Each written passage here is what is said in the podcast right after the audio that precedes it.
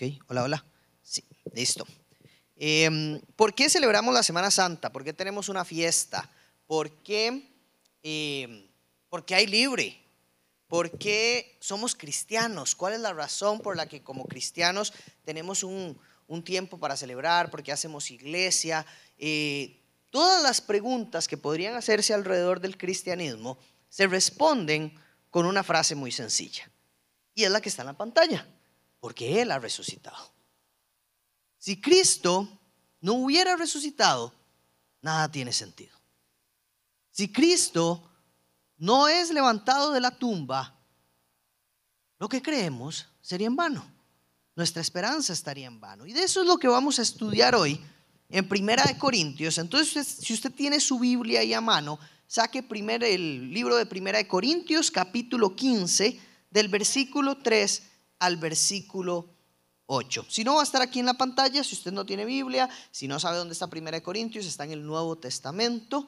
Eh, es una de las cartas de Pablo, lo va a encontrar después de Romanos. Entonces, pasa los cuatro primeros libros, eh, que son los Evangelios, va a pasar por Hechos, Romanos y se va a encontrar ahí con Primera de Corintios. Esta es una carta, una carta que envía Pablo al pueblo de la iglesia de Corinto y es muy interesante porque Pablo en esta porción de la carta va a estar hablando de por qué creemos en lo que creemos, quién es Jesús y, él va a decir lo, más importante, de lo más importante se los voy a transmitir. Entonces, vamos a empezar a estudiar qué es lo que dice Pablo con respecto al tema de la resurrección.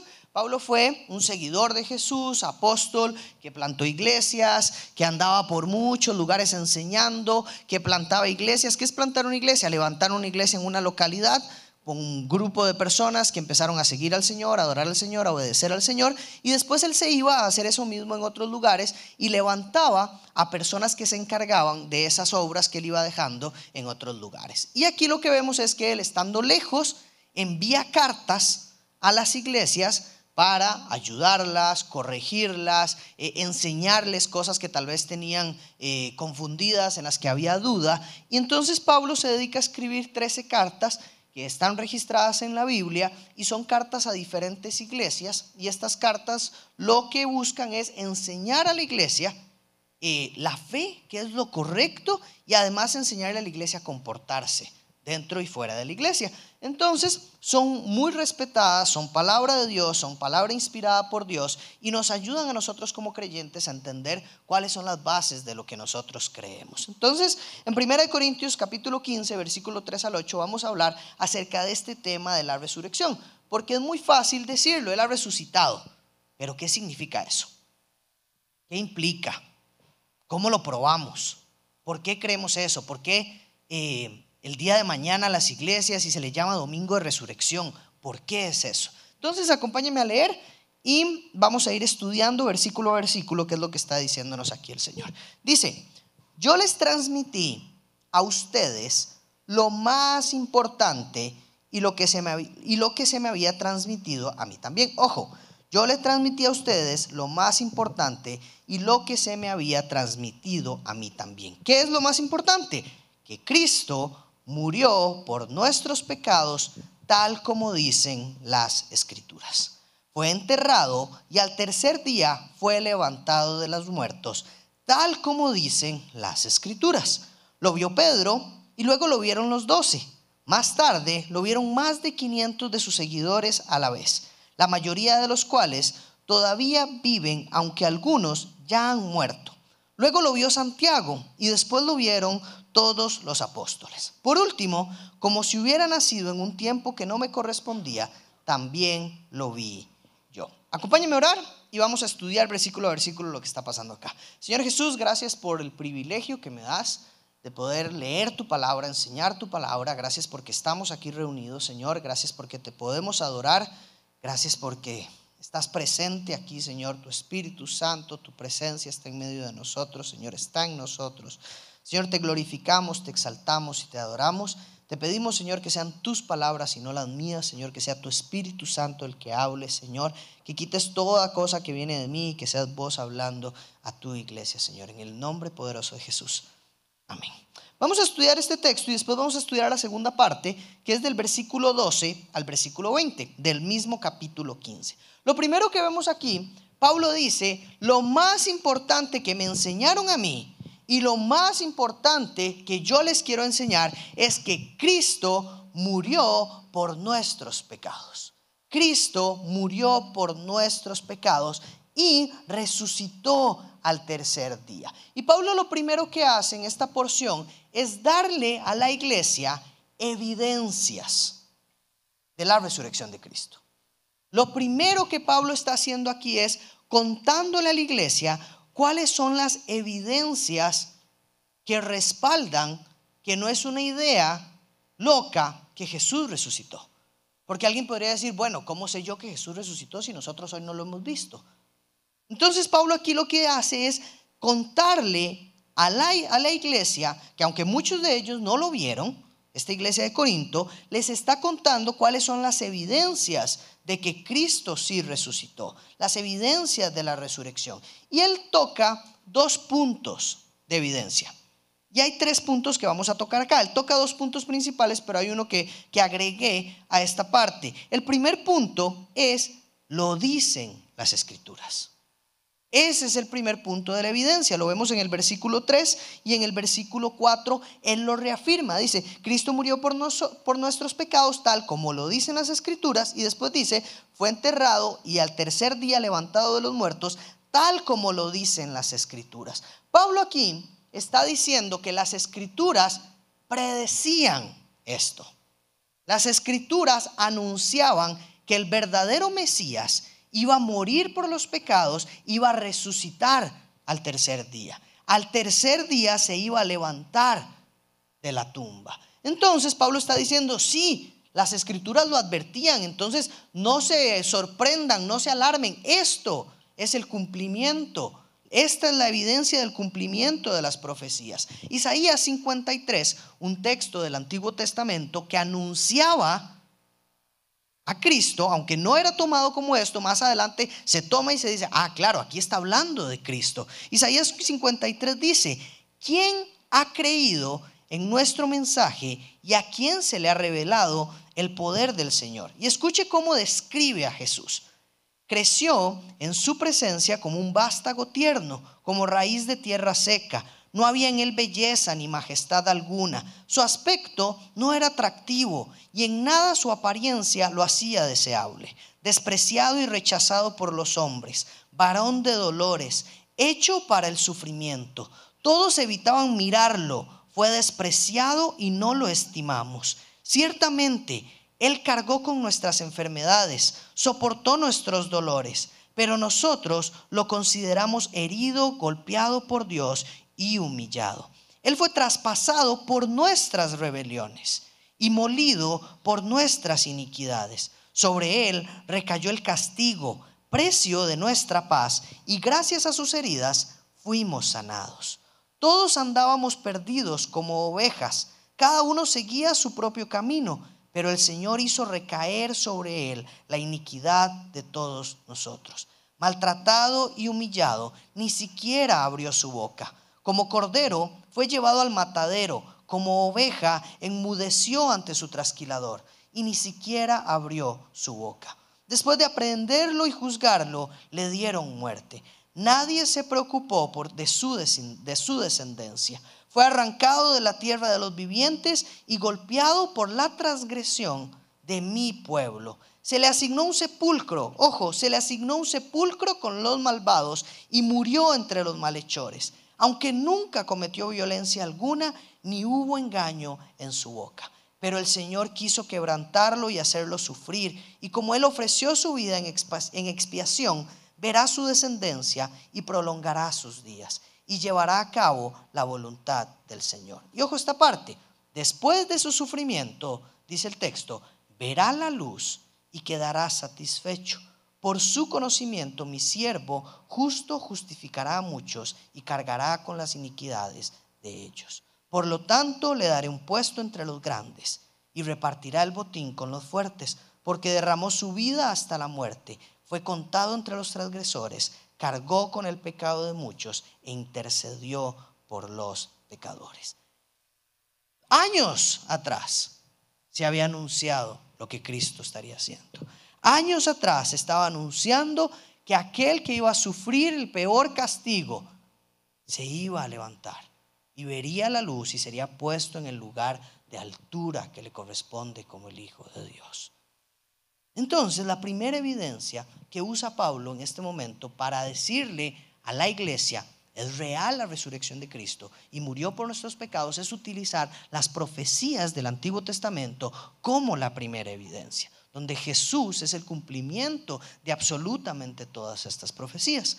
Lo segundo que utiliza Pablo es decir, muchos lo vieron. O sea, no solamente la Biblia lo anunciaba, sino que muchos lo vieron. Y empieza a nombrar una serie de personas que vieron a Jesús. Dice, Pedro lo vio. El versículo 6 dice, Pedro lo vio. Después dice, lo vieron los doce. Más tarde, los doce se refieren a los doce discípulos. Después dice, más tarde lo vieron más de 500 de sus seguidores. Y ojo, dice a la vez, más de 500 de sus seguidores a la vez la mayoría de los cuales todavía viven. Aunque algunos ya han muerto, aunque algunos ya han muerto. Después dice, luego lo vio Santiago, después lo vieron todos los apóstoles y por último, perdón, lo vi yo, dice Pablo. Esto es súper relevante, porque estamos hablando de alguien que las personas vieron después de morir. ¿Quién ha visto a alguien después de morir? un espíritu chocarrero nos dice para ir a orar. ¿No? Pero aquí todos están diciendo, Pablo nos está diciendo que no fue Pedro nada más el que lo vio, que no fue él nada más el que lo vio. Nos está hablando que hay más de 500 personas que vieron a Jesús vivo y lo vieron morir anteriormente. Entonces es clara la evidencia. Es clara la evidencia de que Cristo resucitó. Y no solo eso, Pablo es tan detallado en esta explicación que dice, lo vio Pedro, ok, pero lo vieron también los doce discípulos. Pero además, 500 personas a la vez. Es imposible que 500 personas a la vez hayan tenido la misma visión o la misma idea loca. No, tuvieron que haberlo visto. Y no solo eso, me encanta que dice, luego lo vio Santiago, que habíamos explicado esto hace un tiempo, Santiago Jacobo, el hermano de Jesús. Pero esto me encanta, porque Jacobo era el hermanillo que decía, él no es el Mesías, está loco. Y Pablo está diciendo aquí, ese que decía que no está loco, lo vio. Él lo vio, entonces ya quedó claro que era Cristo resucitado, hasta el hermano que no creía. Hasta el hermano, y eso que un hermano le cuesta admitir la verdad del hermanillo cuando hace las cosas bien. ¿Su hermano hizo la tarea? No, no la hizo. Pero usted vio que le hiciera. No, yo no lo voy a hacerla. Un hermano nunca va a hablar bien del otro hasta que de verdad ya comprometa todo lo que, todo lo, que tenga que comprometer. Si no me dice la verdad, me lo apeo. ¿Verdad? Ah, sí, la caligrafía que hacía mi hermana, que yo hacía ella, por más que ella lo hacía, ella nunca dijo, sí, Andrés hizo sus tareas. No, delante de mis papás sabía que era yo el que nunca hacía las tareas. Entonces, es muy importante este hecho porque hasta el hermano mismo confirma, aquel que pensaba que Jesús está loco, que él no, está hablando tonteras, mejor llevémoslo aquí, hasta él mismo confirma que vio a Jesús. Entonces tenemos la evidencia del anuncio en el Antiguo Testamento y tenemos la evidencia de que muchas personas vieron a Cristo. Y la última evidencia de la resurrección es que el mismo Jesús anunció su resurrección. Usted no anuncia algo que no va a pasar. O si usted anuncia algo y luego pasa, definitivamente usted dice, es demasiado verdad. Mañana va a llover y llueve y usted se acuerda, uy, sí es cierto, aquel compa dijo que iba a llover. Tenía toda la razón de que iba a llover. Va a temblar el jueves santo, como le decían a uno, que siempre temblaba el jueves santo, ¿verdad? Y uno se acuerda de aquel que dijo, ay, sí cierto, tembló Jueves Santo, como dijo mi abuela. Jesús en Mateo capítulo 16, versículo 21 dice, a partir de entonces Jesús empezó a decir claramente a sus discípulos que era necesario que fuera a Jerusalén y que sufriera muchas cosas terribles a manos de los ancianos, de los principales sacerdotes y de los maestros de la ley religiosa. Ojo lo que dice, lo matarían, pero al tercer día resucitaría. Marcos capítulo 9, versículo 9 dice, mientras descendían de la montaña, Él les dijo que no le contaran a nadie lo que habían visto hasta que el Hijo del Hombre se levantara de los muertos. Así que guardaron el secreto, pero a menudo se preguntaban qué quería decir con levantarse de los muertos. Y también tenemos un texto donde habla de que al tercer día, así como el profeta Jonás estuvo tres días en el pez, en el, en el, sí, en el pez, en el gran pez, entonces él así se levantaría después del tercer día. Entonces vemos varios textos donde Jesús anuncia su resurrección. Es difícil a veces creer en la resurrección de Jesús cuando otros, tal vez solo otros dicen que él iba a resucitar. Si él nunca lo hubiera anunciado, tal vez todos hubieran dicho, no, son puros, inventos. Pero si él mismo lo anunciaba y pasó, eso da mucha credibilidad. Eso da mucha certeza de que Cristo resucitó. Él lo anunció y no lo anunció una vez, lo anunció muchísimas, muchísimas veces antes de que pasara. No era un invento de aquellos que después tal vez dijeron, uy, se murió Jesús, tenemos que inventarnos algo. Porque se murió Jesús, ahora sí le hicimos toda, nos van a perseguir también a nosotros. No, Jesús mismo lo había anunciado, era el plan de Dios.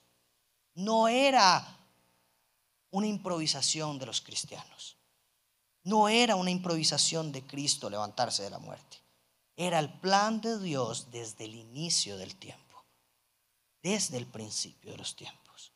El Hijo prometido, como estudiamos la semana pasada, debía morir. Pero al tercer día iba a resucitar. Entonces, Pablo se dedica a esta primera porción de Primera de Corintios capítulo 15 a explicar claramente y decirle a la iglesia, hey, Cristo resucitó. Y es lo más importante que necesito que sepan. Y las evidencias son claras. La gente lo vio, la palabra lo, lo anunciaba y yo mismo lo vi, dice Pablo.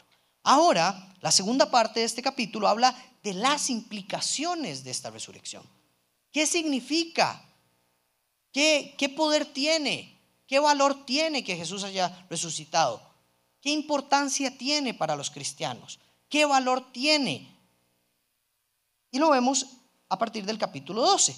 Dice, pero díganme lo siguiente, dado que nosotros predicamos que Cristo se levantó de los muertos, porque algunos de ustedes dicen que no habrá resurrección de los muertos. Pues si no hay resurrección de los muertos, entonces Cristo tampoco ha resucitado. Y si Cristo no ha resucitado, entonces toda nuestra predicación es inútil y la fe de ustedes también es inútil.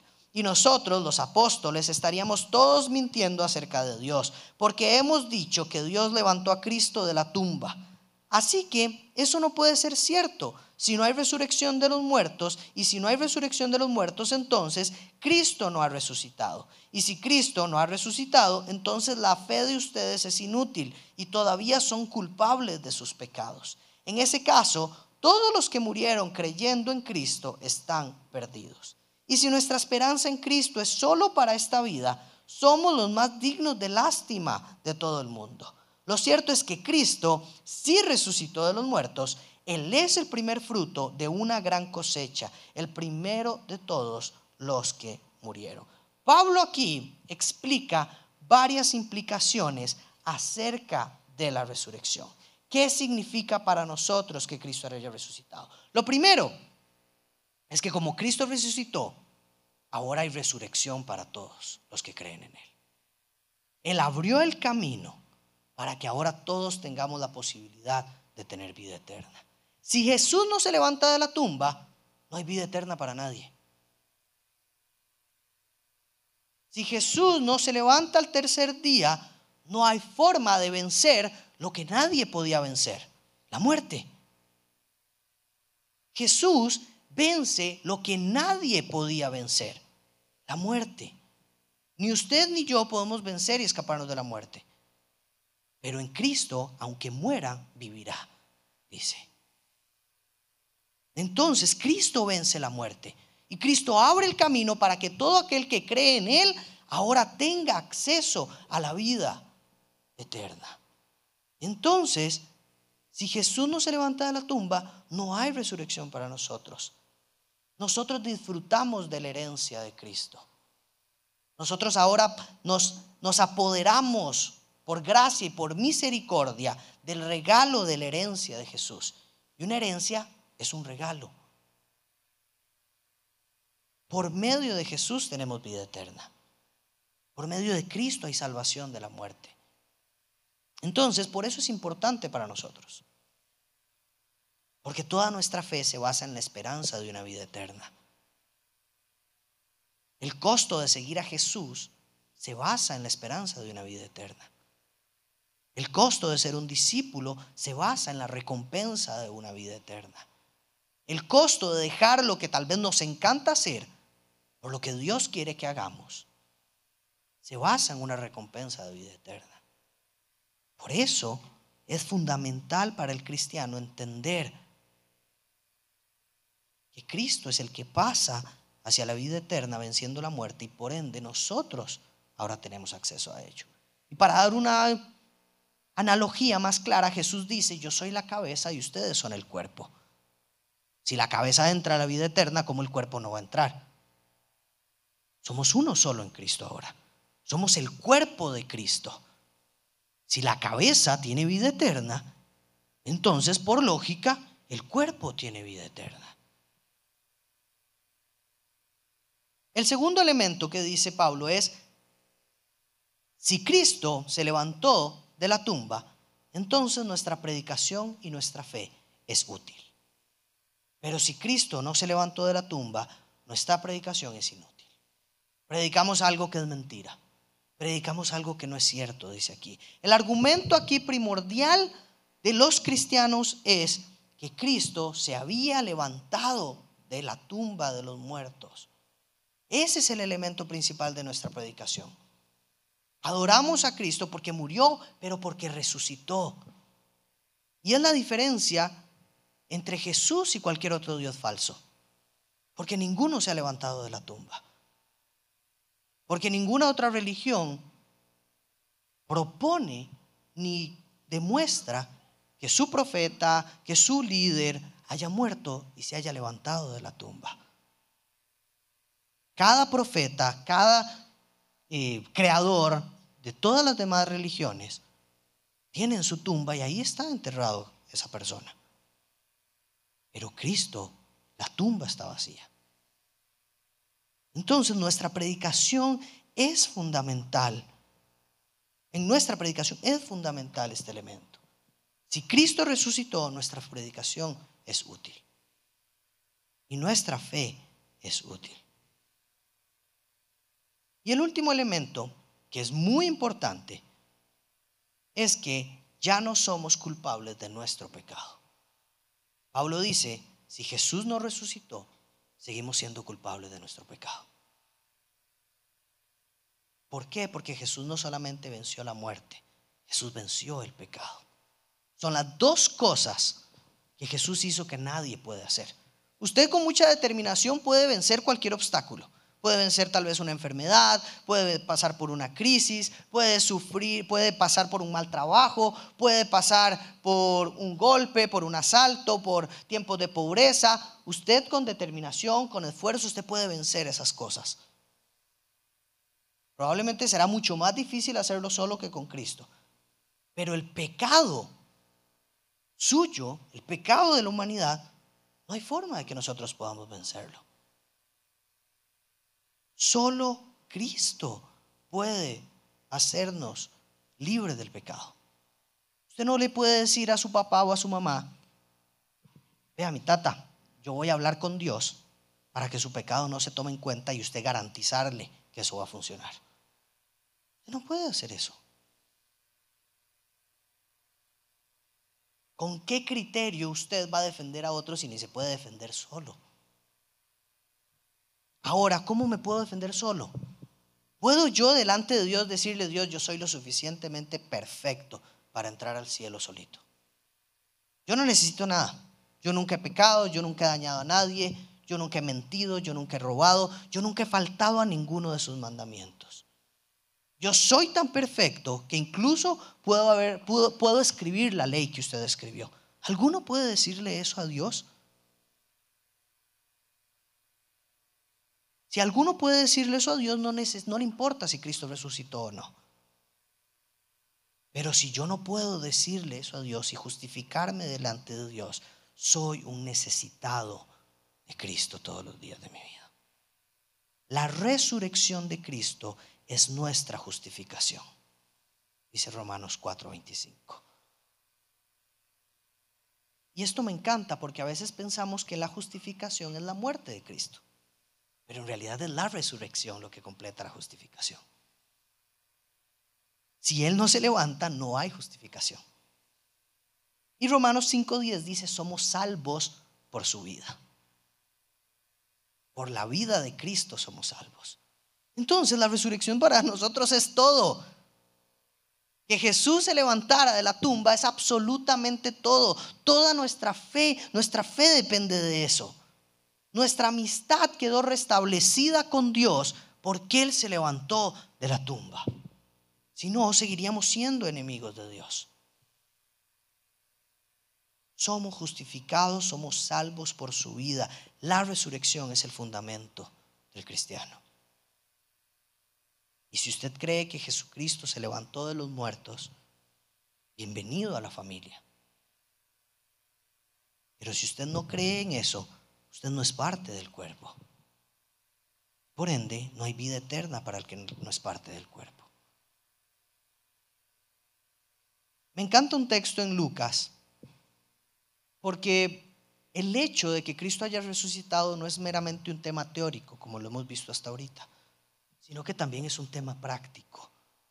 En Lucas capítulo 24, del versículo 32 al 39, nos podemos dar cuenta de cómo es un encuentro con Jesús cuando resucita. ¿Cómo es un encuentro con el Cristo resucitado? Imagínense pensar que Jesús había muerto, que había estado con ustedes tres años de su vida, que les había enseñado todo, que había invertido tiempo en ustedes, que los amaba, que ustedes lo amaban y que muere. El dolor, la tristeza, las dudas, el miedo que podía haber. Pero llega este famoso domingo y nos lo topamos de vuelta. Llega este domingo de resurrección y vemos a Cristo una vez más. Dice, suave un toque. Yo hace varios días vi que lo pusieron una cruz. ¿Qué es esto? ¿Cómo es un encuentro con Cristo? Lucas 24, 32 al 39 dice así. Y está hablando de dos de, varias personas que iban de camino a Emaús. Y mm, ellos iban caminando, dicen que Jesús se puso a caminar al lado de ellos. Y ellos no lo reconocieron. Sin embargo, él empezó a enseñar, Jesús empezó a enseñarles cosas. Y después de comer con ellos, Jesús se va. Y ellos dicen, a partir del 32, dicen, entonces se dijeron en uno al otro, ¿no ardía nuestro corazón cuando nos hablaba en el camino y nos explicaba las escrituras? En menos de una hora estaban de regreso a Jerusalén. Allí encontraron a los once discípulos y a los otros que se habían reunido con ellos, quienes decían, el Señor ha resucitado de verdad. Se le apareció a Pedro. Luego, los dos de Maús le contaron cómo Jesús se, le había se les había aparecido mientras iban por el camino y cómo lo habían reconocido cuando partió el pan. Entonces, justo mientras contaban la historia, de pronto Jesús mismo apareció de pie en medio de ellos. La paz sea con ustedes, les dijo. Pero todos quedaron asustados y temerosos. Pensaban que veían un fantasma. ¿Por qué están asustados? les preguntó. ¿Por qué tienen el corazón lleno de dudas? Miren mis manos, miren mis pies. Pueden ver que de veras soy yo. Tóquenme y asegúrense de que no soy un fantasma, pues los fantasmas no tienen cuerpo como ven que yo tengo. Me encanta esta parte, porque nos enseña cómo es un encuentro con Cristo. Me encanta la primera parte donde dice, no ardía nuestro corazón, no ardía nuestro corazón. Cuando tenemos un encuentro verdadero con Cristo, arde el corazón. Tal vez aquí ustedes ya tienen mucho tiempo de ser creyentes, pero recuerden esos primeros momentos donde decían, qué apasionado estaba yo con Cristo. Cómo me ardía el corazón en los primeros días. O tal vez usted ha logrado sostener esa pasión al, pasar de los tiempos. Tal vez es diferente hoy, pero usted sigue diciendo, ¿cómo me sigue ardiendo el corazón cuando paso tiempo con Jesús? ¿Cómo siento un amor, un cariño, una pasión, unas ganas de vivir cuando paso tiempo con Jesús? Lo segundo que veo es que dice, entonces ellos adoraron y regresaron a Jerusalén llenos de alegría. Un encuentro con Cristo nos lleva a adorarlo. Un encuentro verdadero con el Cristo resucitado nos llena de alegría, de gozo y nos damos cuenta de que no hay nada más que podamos hacer que arrodillarnos y adorar a este Dios todopoderoso. Y lo último, que de hecho lo dice al final de este Lucas capítulo 24, en uno de los últimos versículos, dice que a partir de ahí pasaban todo el tiempo en el templo adorando a Dios. ¿Cómo es un encuentro con Jesús? Un encuentro con Jesús cambia la vida. Un encuentro con Jesús no nos deja iguales. Un encuentro con Jesús transforma lo que somos. Un encuentro con Jesús nos apasiona, nos ilusiona, nos llena de esperanza, nos cambia la manera de hablar, la manera de pensar, la forma de ver el futuro, la manera de ver a nuestra familia. Un verdadero encuentro con Jesús transforma la vida de las personas. Yo le pido al Señor que cada uno de nosotros y cada uno de ustedes anhele cada día ver el rostro de Dios y decir, tengo un encuentro con Jesús. Porque arde el corazón, porque adoramos sin parar y porque toda nuestra vida cambia. Jesús cuando está con, con los discípulos hace tres preguntas y con esto quiero terminar. Después de haber visto la resurrección, las evidencias, las implicaciones que tiene la resurrección para nosotros. Nuestra fe es verdadera. Hay resurrección para nosotros. Nuestra predicación es útil y hay perdón para nuestros pecados. Y además nos transforma la vida llenándonos de gozo, de pasión en el corazón y dándonos un propósito de glorificarlo y adorarlo. Jesús hace tres preguntas en medio de esto. Y son las mismas tres preguntas que estoy seguro que Él sigue haciendo hoy. Y yo quiero pedirle a los anfitriones si nos pueden ayudar con las luces, no porque sea una cosa loca, no, sino porque no quiero que nadie vea al otro y que usted pueda tener un tiempo de intimidad con el Señor.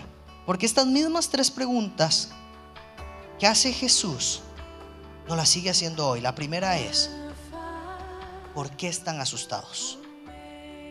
¿Qué les da miedo hoy? ¿Por qué les asusta creer en mí? ¿Por qué les asusta dejar todo por mí?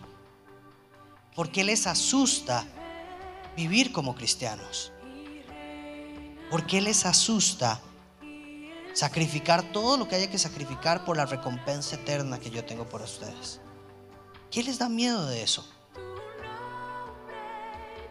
¿Por qué están asustados delante de Jesús? La segunda pregunta que hace Jesús es, ¿por qué tienen el corazón lleno de dudas? ¿Por qué en medio de la crisis seguís dudando de que el Señor tiene el control? ¿Por qué en medio de la situación matrimonial dudas de que Jesús es la respuesta para tu matrimonio? ¿Por qué en medio de los problemas de crianza y los retos de la crianza dudas que Cristo es la enseñanza que necesitan mis hijos? ¿Por qué hoy seguís dudando de que Jesús es la respuesta? ¿Por qué seguís dudando de que vivir como Jesús es el camino correcto?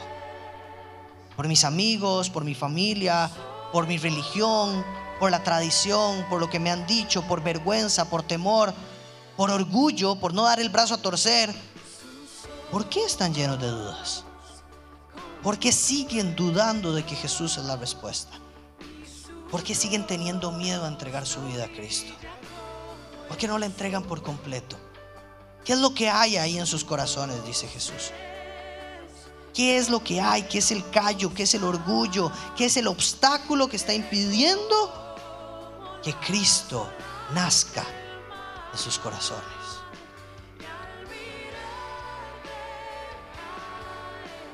Cada uno de ustedes debe responderse a esas preguntas. Y hoy es un lindo día y una linda oportunidad para tener la oportunidad de hablar con Cristo, de abrir el corazón. Y ninguna duda que usted tenga va a espantar a Jesús. Ningún susto, ningún temor, ninguna cosa rara que usted tenga en su corazón, por lo cual todavía no ha dado el paso, va a espantar a Jesús. Pero anímese hoy a hablar con Él. Él no se va a asustar de su respuesta. Estoy seguro que ya la conoce aún antes de que usted sepa cuál es su respuesta. Hoy celebramos que Jesucristo se levantó para hacernos estas tres preguntas. Que Jesucristo se levantó para no para que nosotros podamos tener la oportunidad de volver a ser sus discípulos, de volver a casa, de rendirnos ante Él. La resurrección de Jesús es el evento más maravilloso para la humanidad. Es el momento más sublime, más glorioso que haya existido. Marcó un antes y un después en la historia y debería marcar un antes y un después en la vida de cada uno de nosotros. La resurrección de Cristo no es la Semana Santa y ya. No es un domingo al año y ya. No es nada más comer, no es venir a la iglesia y ya. La resurrección de Cristo ha transformado la vida de todos los que han creído en Él. Él sigue intercediendo, Él sigue trabajando, él sigue haciendo cosas maravillosas porque Él está vivo. Y así como los ángeles le dijeron a las mujeres que llegaron a la tumba, ¿por qué buscan entre los muertos? Él no está aquí. Él ha resucitado. Hoy celebramos que Jesucristo ha resucitado y sigue presente y está delante de nosotros y es el valiente guerrero que nos lleva al lugar al que Él quiere llevarnos y que hay vida eterna porque Él es el camino, porque Él es la verdad, porque Él es la vida para cada uno de nosotros. Y su amor y su misericordia fueron más grandes que nuestro pecado. Hoy celebramos que lo que no podíamos vencer fue vencido por Cristo, la muerte y el pecado. Acompáñeme a orar. Señor Jesús, te doy gracias, Padre. Gracias, Jesús.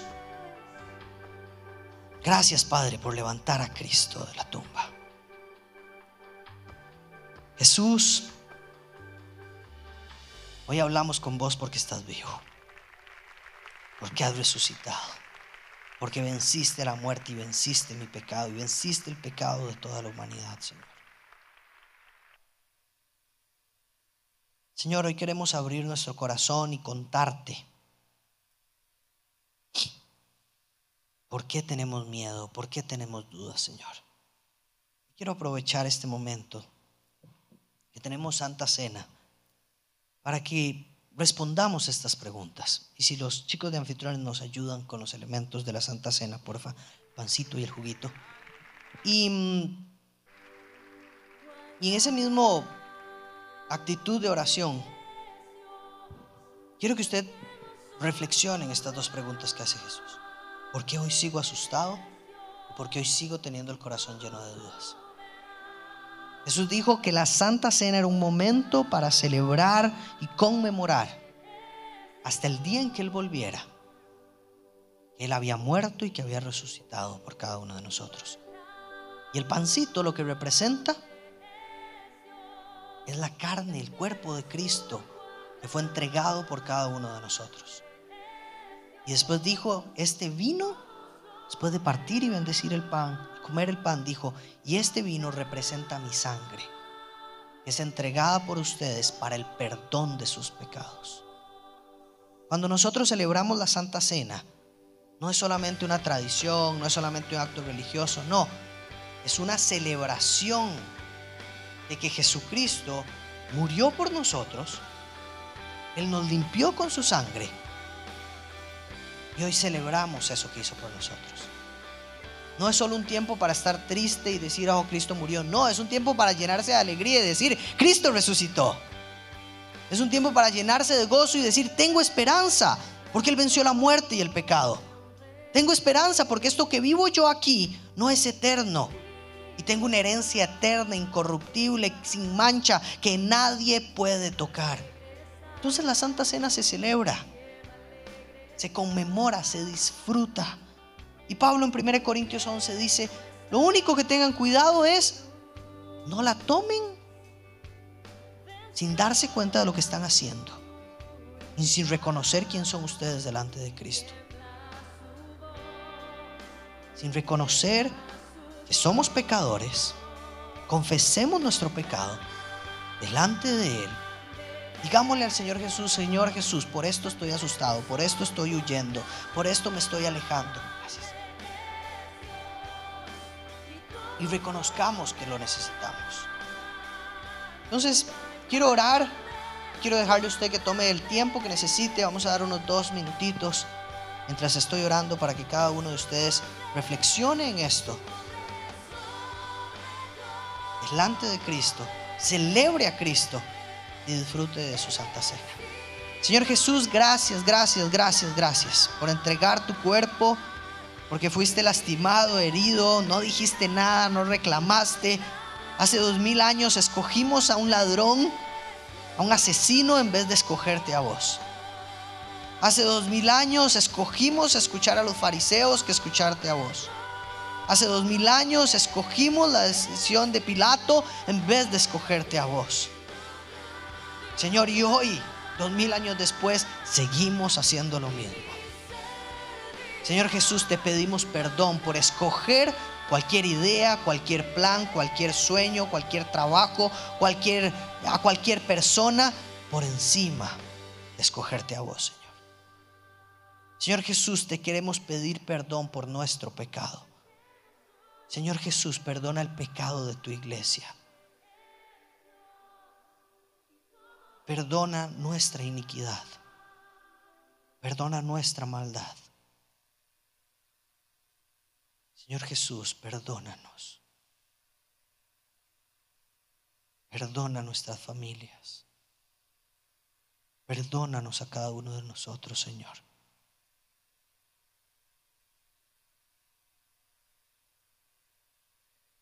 Jesús, gracias porque nos has perdonado. Gracias porque tenemos la esperanza de que hay perdón. Gracias Jesús porque hoy celebramos que no te quedaste en la tumba, que fuiste levantado mediante el poder del Espíritu Santo y que creemos en un Cristo que está vivo, que nuestro Salvador no murió y se quedó ahí, nuestro Salvador está vivo. Nuestro Salvador es el único Salvador porque es el único que sigue vivo. Señor, hoy celebramos que el plan perfecto se llevó a cabo. Que aunque yo no he aportado nada a ese plan, estoy dentro de la recompensa. Gracias por justificarme, gracias por perdonarme, gracias por darme la oportunidad, Jesús. Gracias por llevarme a casa. Señor, te adoramos y te exaltamos y celebramos esta santa cena, reconociendo que sos Dios, que fuiste enviado por nuestro pecado a sufrir como nosotros, que fuiste abandonado con por el Padre en la cruz, que fuiste enterrado y que al tercer día te levantaste para vencer la muerte. En el nombre poderoso de Jesús. Amén. Puede disfrutar de sus elementos.